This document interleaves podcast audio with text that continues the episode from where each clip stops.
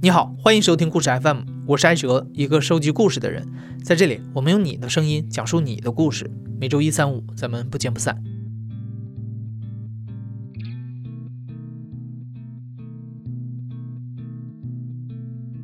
如果你是故事 FM 的老听众，你一定知道我们制作的《铁窗泪》系列故事。在这个系列里，我们收集到了不少在世界各地坐牢的故事。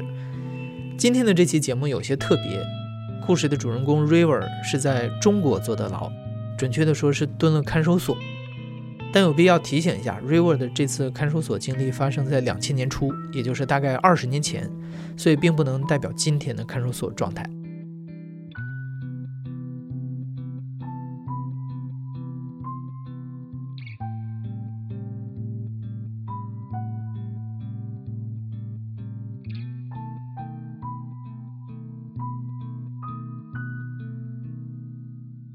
我是 River。对了，River 还是一位女性。我们当时的案子是比较大的一个经济案，呃，很早，两千年开头，嗯，影响比较大的一个案子。当时的涉案被抓了的大概是六七个人，嗯，我老公是第一个，我是最后一个。我的案由呢，就是。窝藏罪，窝藏的实际上，我当时做的事情就是带着我老公藏起来了，所以就定了一个窝藏罪。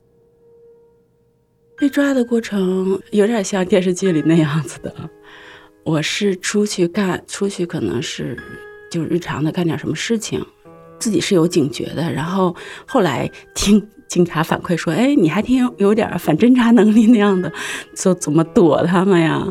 然后可能还是电话吧，通过电话。他们可能找到我们当时的位置，定位到你的位置。我是晚上回去的，快走到楼下的时候，快速的旁边走上来两个人，一手扶着你的胳膊，一手扶着你肩膀，你基本就不能再动了。然后他说：“那你是谁谁吗？”啊，是。然后好了，那你跟我们一起走上去。然后我就知道发生什么事情了。上楼呢，他就会不会把你们两个人，因为有牵扯一串供啊，或者都是这样，不会把你两个人放在一起的。我只不过进到房间里面以后，就斜着能看到他那个房间漏一个缝儿，然后就再也没没有见过了，一直到开庭。因为这个可能案件比较复杂，所以我要跟着。走程序就是从案件刑侦开始，他们侦查调查，调查清楚了再到检察院，然后检察院就侦查整个案情清楚了，他们也要走一套程序来看守所提审呐、审核呀、调查呀，然后他们都清楚了再递交到法院，法院也再整一套都弄清楚了，那 OK 开庭，所以我就跟着走了一个程序，我们这个程序大概走了两年时间。然后到看守所以后，完全就不知道懵的，不知道怎么回事嘛。会搜查你随身带的东西啊，衣服啊，呃，不能有坚硬的东西啊，皮带都会被偷走的，硬的，包括鞋带啊，鞋带是长的，能够自杀的。然后检查你现在拍照，我那时候是半夜进去的嘛，拍了一个房间，我们那房间叫号子，因为它有房号嘛，就进去了。当时前几天进去肯定是懵的啊，怎么回事儿啊？他别人同号都会问什么事儿啊？进来的我那时候可能进去都是一言不发的。之所以开始大概有一个月时间都是比较懵的，或者说很痛苦的，成天他们说我一日三哭嘛，没事儿坐在那儿就哭一会儿，没事儿坐在那儿就哭一会儿，就是因为我对这个案情还是不明了，我不知道我们这事情到底有多大。进看守所以后的第二天，警察来提审 River，他才了解到案情的全貌，并且明白了自己究竟触碰了什么底线。River 知道自己可能会在号子里待上一段时间了，所以他开始熟悉里面的生活。进去以后呢，大概一米多宽的一个走路的水水泥的路，那个房间有个二十平米，好像都没有吧？到头就是对着头是有个后门。后面是连着风场放风嘛，就是一个大阳台似的那种。然后左手呢，走到头，左手就是卫生间，卫生间是没有门的，就是一个水泥的框子，里面有一个水池，就是铁的水管子，底下是只有地下那么高，大概三十公分高的一个水池子，然后旁边就是那种一长的那种蹲的小便池，等于是这个过道的旁边，大概有三米宽，到墙就是一个木板的台子，底下是水泥砌的，三十公分高，就你要脱了鞋上的，我们一般日常都在我们叫板儿嘛。下地是不是随便一人洗下地的？鞋子都在摆在板子下面，一个一个摆好的。下地也是轮流下地，要举手，我要上厕所啊，排着啊，厕所有人那你就等会儿。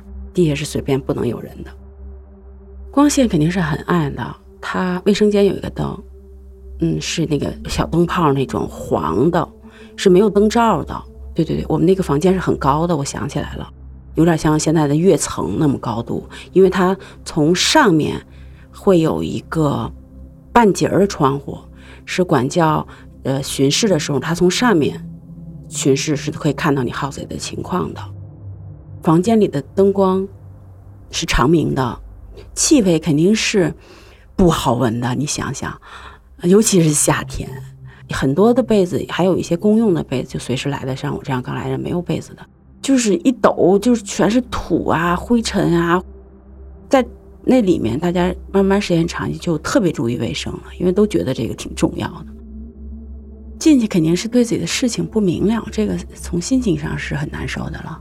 还有就是，所有的生活都变了，然后你所有的自己都不能支配自己，你连支配自己下地走路都不可以啊。在看守所被收押期间，嫌疑人是不能与外界直接联系的，但是他们每个月可以向家人寄出一张要钱条。通过这个条子让家人寄钱过来，回收的现金会转交个人保管。有些嫌疑人的家山高路远，要一次钱可能好几个月都要不回来。如果家人经常寄钱的话，在号子里的生活还会好过一些。吃饭肯定是不不习惯的了，就是吃饭就是基本上白水煮白菜，偶尔飘着点肉沫，不是肉块的肉沫，上面有点油的肉心，我们都觉得哎，拿这蘸蘸馒头、蘸窝头还挺香的。主食就是馒头、窝头，可以订盒饭，但是盒饭是比较贵的。进去那里的人都会很很省吃俭用的，因为家里不知道什么情况。有的人比较明了了，这嗯，我可能顶多就待个半年，然后家里吃这盒饭也都能 OK。然后我觉得我我保持身体的健康也很重要，就每天订盒饭也有。女号还好。女号不会说不够吃啊，主食。但听他们说男号，因为毕竟男号多，女号女饭还是少。男号他们不够吃。现在想起来，好像那个时候感觉就干嚼那馒头，慢慢的嚼，都觉得好像特甜那种。每个月会卖一次食品和日用品，就是你可以登记记录，事先报出去，他预定你要买什么。就日用品，当然包括。拖鞋啊，梳子啊，肥皂啊，洗衣粉啊，这些日常的，当然还有被子。你新来的，你可以订被子。然后订的东西除了日用品就是吃的，每个月订一次。吃的里面，当时我记得有花生、五香花生，有榨菜、豆奶，就粉粉的那种。呃，好像还有牛奶，好像还有奶粉，有水果。我记得还有啊，方便面、卫生巾那时候是没有的，都会有短卫生纸卷的，有长卫生纸。一般可能我买长的，那时候就，我记得我小时候都是没有卫生巾的时候，都是用长卫生纸叠的，就又回归到长卫生纸叠着，教你怎么叠，因为晚上嘛，女的嘛，晚上睡觉就会很多，然后会会漏嘛。现在有夜用的、日用的，那时候没有，他们就教我叠，把卫生巾叠叠成大泡。就卷成卷儿，然后前面要垫多少，然后怎么错着叠，然后把那个卷成卷的大泡要多厚，然后放在那个叠好的纸的中间，要后面一定要长一点，还要那个塞到那个屁股沟里面，放它流到后面，就一定要多长。哎呀，都是有经验的。看守所里的生活规律而平淡，早中晚三餐把一天的时间自然地分割成三部分：上午坐板，下午坐板，晚饭后散板。坐板儿顾名思义就是坐在板儿上反思自己，有的时候也可以读书或者是做做摘抄。散板时间就比较自由，你可以聊聊天儿、洗洗衣服，如果天气比较好，散板时间还会打开监视的后门，放放风，让大家出去走一走。每天七点会准时播放新闻联播，节假日的时候也能在中央六台看到电影。生活千篇一律，唯一的变量就是人。一群来自天南海北、背负着不同命运的女人聚在一起，很难没有故事。因为监视里什么样的人都有，杀人放火，那时候还有强奸，什么都有，贩毒、经济案什么都有，都混在一起的部分案件，所以。打架是有的，女孩也有打架，就动手打架，偷钱的，有穷的呀，看别人眼红的，你怎么能天天吃盒饭呢？这种尤其是大家特别注意的啊，特别被谴责的，其实，在里面大家也挺互助的。就是比如这关系比较好的订的盒饭呀，你吃那个什么，呃，馒头啊，我会给分一点给你啊，但是挺少的，不多，除非关系特好的，或者我我给你点菜汤都是特好的，特有味儿。你想订个鱼香肉丝，跟那白菜汤比起来，那肯定是能吃点汤也挺好的。集体的娱乐活动没有，因为因为它是看守所，你跟你的同案，比如说同案肯定不会关在一个号子里的了，肯定是分开的，是不能见面的。你要串供，所以不会有这种集体的活动。比如过年过节，或者会放片子啊，会松散一些，要求不那么严啦。然后有同伴过生日，我们会给他过个生日。过生日就是做个生日蛋糕，我们在那里做的特殊的生日蛋糕。中间肯定有夹层，会我们把花生压碎了。压碎是放在那个吃过的方便面袋子里，所有的袋子包装纸我们都会留着的，都会做一些小手工什么的，放在方便袋子里给压碎。还有比如说水果呀，可能弄成小块儿。我们那时候没有，不可能有刀嘛，有所有切什么的东西或者拉断，都是用线的，比如搓个绳儿啊，然后用线去切。夹层有。比如说有水果可以做，有什么花生啊，面的那一层呢，就会馒头皮儿剥了，也弄成细细的，就是熟的面了嘛。然后窝头也是可以的，熟的面和奶粉和豆奶粉混在一起，也可以跟窝头混在一起，就变成金银的两个面，会有一些粘性，然后就会给它弄成面团儿那样子的，弄成平平的、圆圆的一层，上面盖一层花生，再。盖一层玉米面的，比如再盖一层什么，然后上面愿意摆上水果什么的，这样当然肯定没有蜡烛之类的。专门给一个人过生日，那个人会感觉会会幸福一些的，但是没有特别的语言或者是祝贺，没有特殊的一些祝贺，对很多人并不适合，因为什么样的人都不一样，他有没有明天也不一定。当时我记得还有老外，他们是偷渡的、贩毒的有。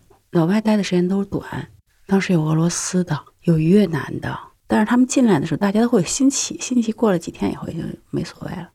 有俄罗斯小姑娘长得特别漂亮，有那个越南那个那个小女孩又瘦又矮，还特别多毛病，我们都特别嫌弃，还有腋臭，也不会顾及大家的那个状态，不会维护别人的那样，沾人命的，还有一审接判是死刑或死缓的，就会戴手铐和镣子。然后现在想起来，你说那些人，我觉得有几个人还是挺有特点的。我刚进去的时候，里面有一个戴手镣、手铐脚镣的一个小姑娘，那时候她才有二十二十出头。她当时已经很短的，假装寸头那种很短的头发了。但是她据她之前说是很长的。她是一个，她是贩毒进来的，她是云南那边的小姑娘，少数民族的。然后一说起他们家乡少数民族，就就特别好，就穿着民族服装、大辫子那种。能想象出他那个样子，他其实五官还挺好，但是瘦瘦的，不是很白。但是他已经在里待了一段时间了，在里待一段时间的，其实气色都不是很好，嗯，白也是那种有点惨白的那样。他一进去就，我觉得也挺震惊，他是然后戴脚镣的，他当时等于是接了判决的。他们戴脚镣都是因为很磨嘛，铁很重的嘛，一个大环扣子，然后还有链子，两个是连在一起的。磨的脚肯定是时间长，你天天二十四小时时间长都磨的挺黑，因为脚脖子正好一骨头嘛。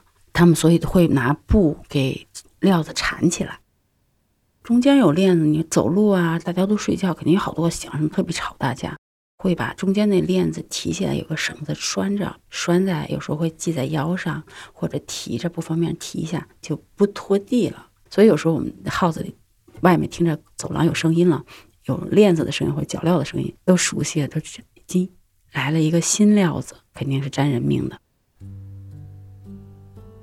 后来有一次，我记得讨论，大家聊天就聊到自由的这个这么大一个命题，很多人就说：“你说到自由，你会想到什么？”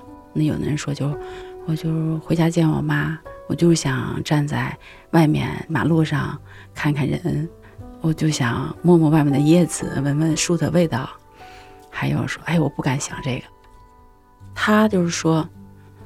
自由就是先把我手铐摘了，我起码能自己搓澡。他的案情其实按说呢，按照那个判决他是够死刑的，但是他是运输毒品的那个环节的，还有一个年轻小工在他旁边，在另外一个 house 里，他们俩是负责运输的，当然还有贩卖的人，有头头，头头因为揭发检举了别人。而被减刑了，就没有死刑了。最后他们的判决是他们俩死了，头头没死。他肯定是有一段时间不能接受的，和心情很低落的，也知道自己接判决死刑嘛。那你只能这么过，你也不能不过，你也不能死在这里面，那只能这么过呗。你想以后也没办法，你只能嫌眼前我这顿饭。但是他是特别愿意帮大家干活的，嗯。挺热心的姑娘。执行死刑的前一天，警官会跟我们的号里的头头板啊，会跟他们打招呼，关注他一下或者怎么样。六二六是国际缉毒日，所以在六二六这一天，尤其打击就执行一批这样的。那一年可能就是快到了。我们就觉得他这个案子已经一审走到二审，走到三审没有忘了，就快走完了。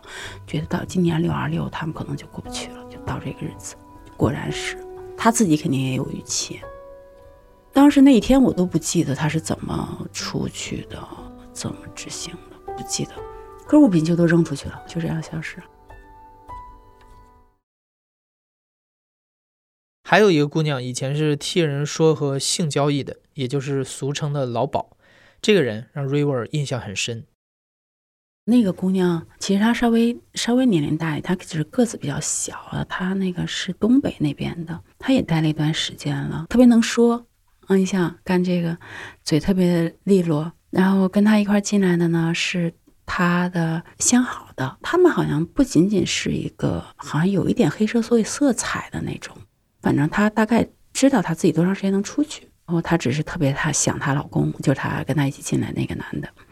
然后还有过一次，她我们放风的时候，她特别大胆，然后对着在放风场就使劲，因为对面楼下可能离这有点远，但也大声喊也能听见，使劲喊她男朋友的名字，她叫他二哥吧，好像是。当然喊过一声，就管家没在旁边的时候，嗯会嚷谁喊的？谁喊他什么的？谁也不说话就过去了，好像有过这么一次。还有一个应该是比我大的，她跟她老公也是一起进来的。然后她给我的印象就是，她到那里面，客我刚进去，她特别关注我，也特别关心我，安慰我呀，坐我旁边。一哭啊，她就会说我安慰你啊什么的，对我特好。刚进去也没有拖鞋，然后她就把她的拖鞋给我穿，因为要过段时间，每个月固定的时间才能跟家里要钱，才能买东西嘛。我刚去的时候不一定得赶到这个时间，然后等下次等于家里也寄钱来了，我可以买日常用品了。然后他知道我来钱了，可以买用品了。然后你看你这个拖鞋，你都给我穿坏了啊！我说是吗？我说那我说那咋办呢？那你就还我一双新的什么的。我说啊，那我就给他买双新的呗。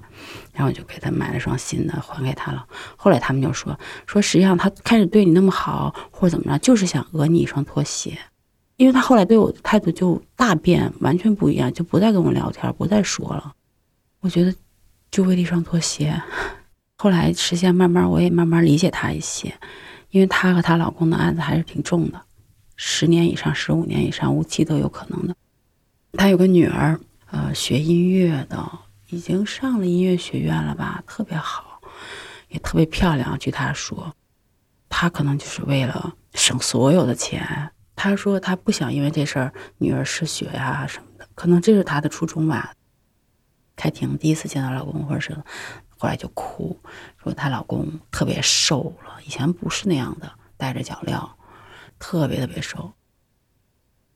他们有开庭回来的，有同案，有男的，都会有这种反应。男的好像一般都比女的来说太容易接受，或者情绪更容易被受影响，都会都会瘦一些，情绪不是特别好，脸色不是特别好。反而女的好像还有胖了的，给我感觉女人就更加的就坚韧一些吧，或者坚韧一些那样子，就是爱日子。就是爱日子，你想远了没用，就想眼前了。想眼前，我们今天哎，明天谁要过生日了？做个生日蛋糕。哎，今天那个白菜汤里还有有没有肉末啊？嗯，今天会不会放风啊？或者说有什么事儿？今天嗯，或者没时间，时间不合适，紧张了。哎呀，今天又不放风了。就都是显得眼前的这些事儿，就是坐在那儿挨着，等着。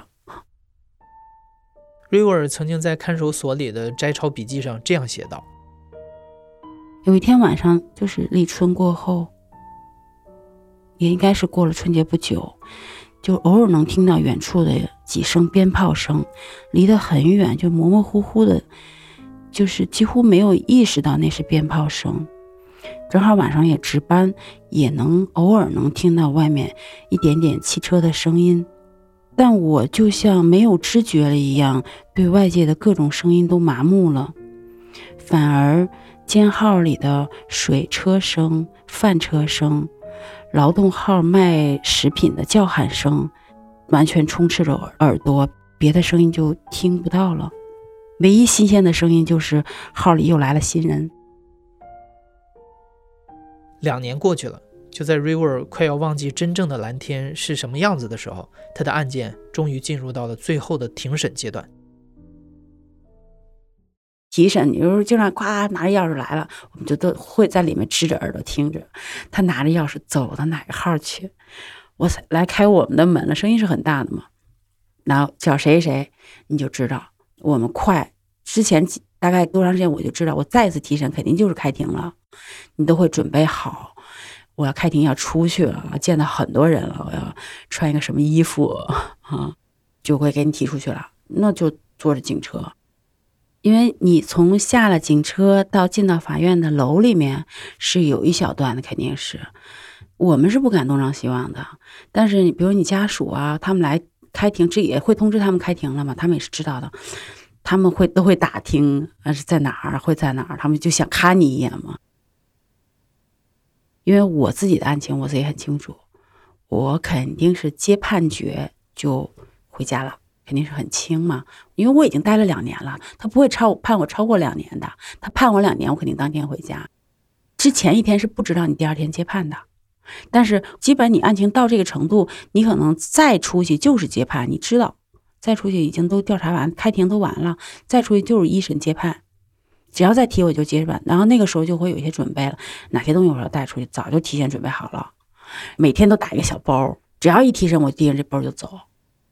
那天早晨呢，就是我也是先听到隔壁的叫我们同案的人喊他的名字，我也能听到的，那我就知道是叫我们接判了，我就知道下一肯定就来开我们的门叫我了，更多的是兴奋，是期待，是是愉快的，嗯。有一些不舍，之前也都已经做过心理预期了。走的时候跟我们一起的，可以说小伙伴吧，因为之前也说好多了，也不会有太多语言，就笑笑啊，基本上说一个走啦，好好的啊什么的就走了。每个人都会准备一身差不多像样的衣服，我好像穿了一个黄毛衣，开春穿了一个黄毛衣，然后。编了两个辫子，好像是编了两个辫子。路上，嗯，看看窗外，也也一般习惯性不看，已经习惯性的不看了，偶尔会瞟一眼。到了法院就都统一都上站上去一排，然后会宣判，就是电视里用的那个场景。接判的时候还开庭的时候，我有一个，我记得我有一个动作，其实也也表达了一个心理状态。我站在那儿的时候。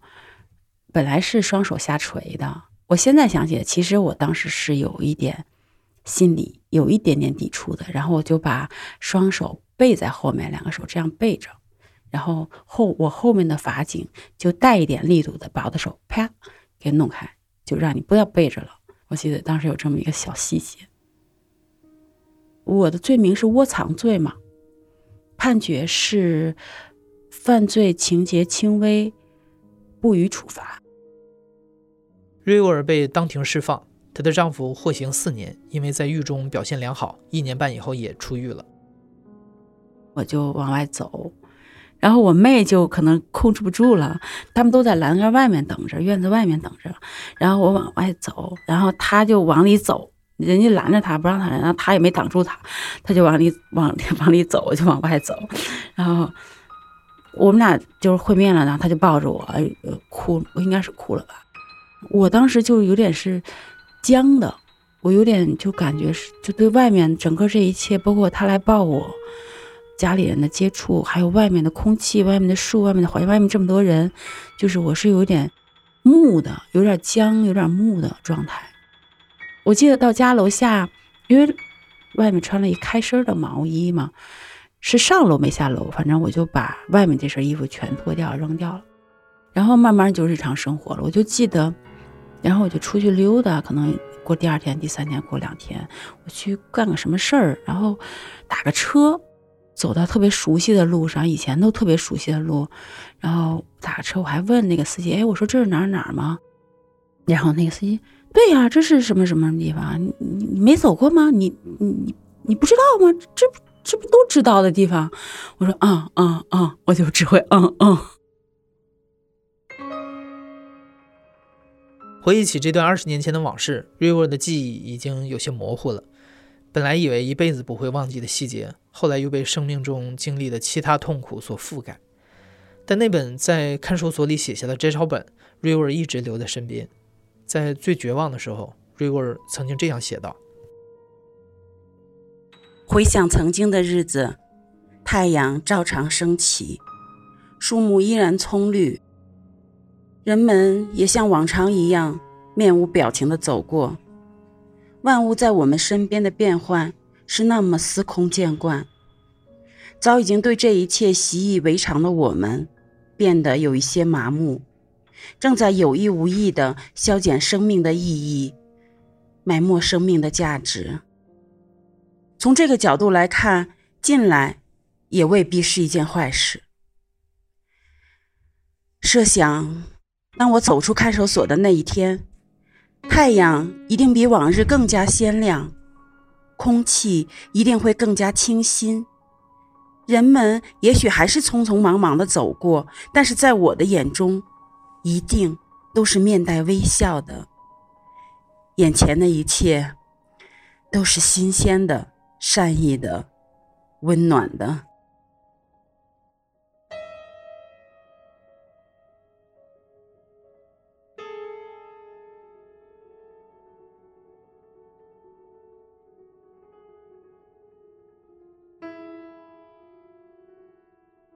你现在正在收听的是亲历者自述的声音节目《故事 FM》，我是主播艾哲。本期节目由野捕制作，声音设计孙泽宇。感谢你的收听，咱们下期再见。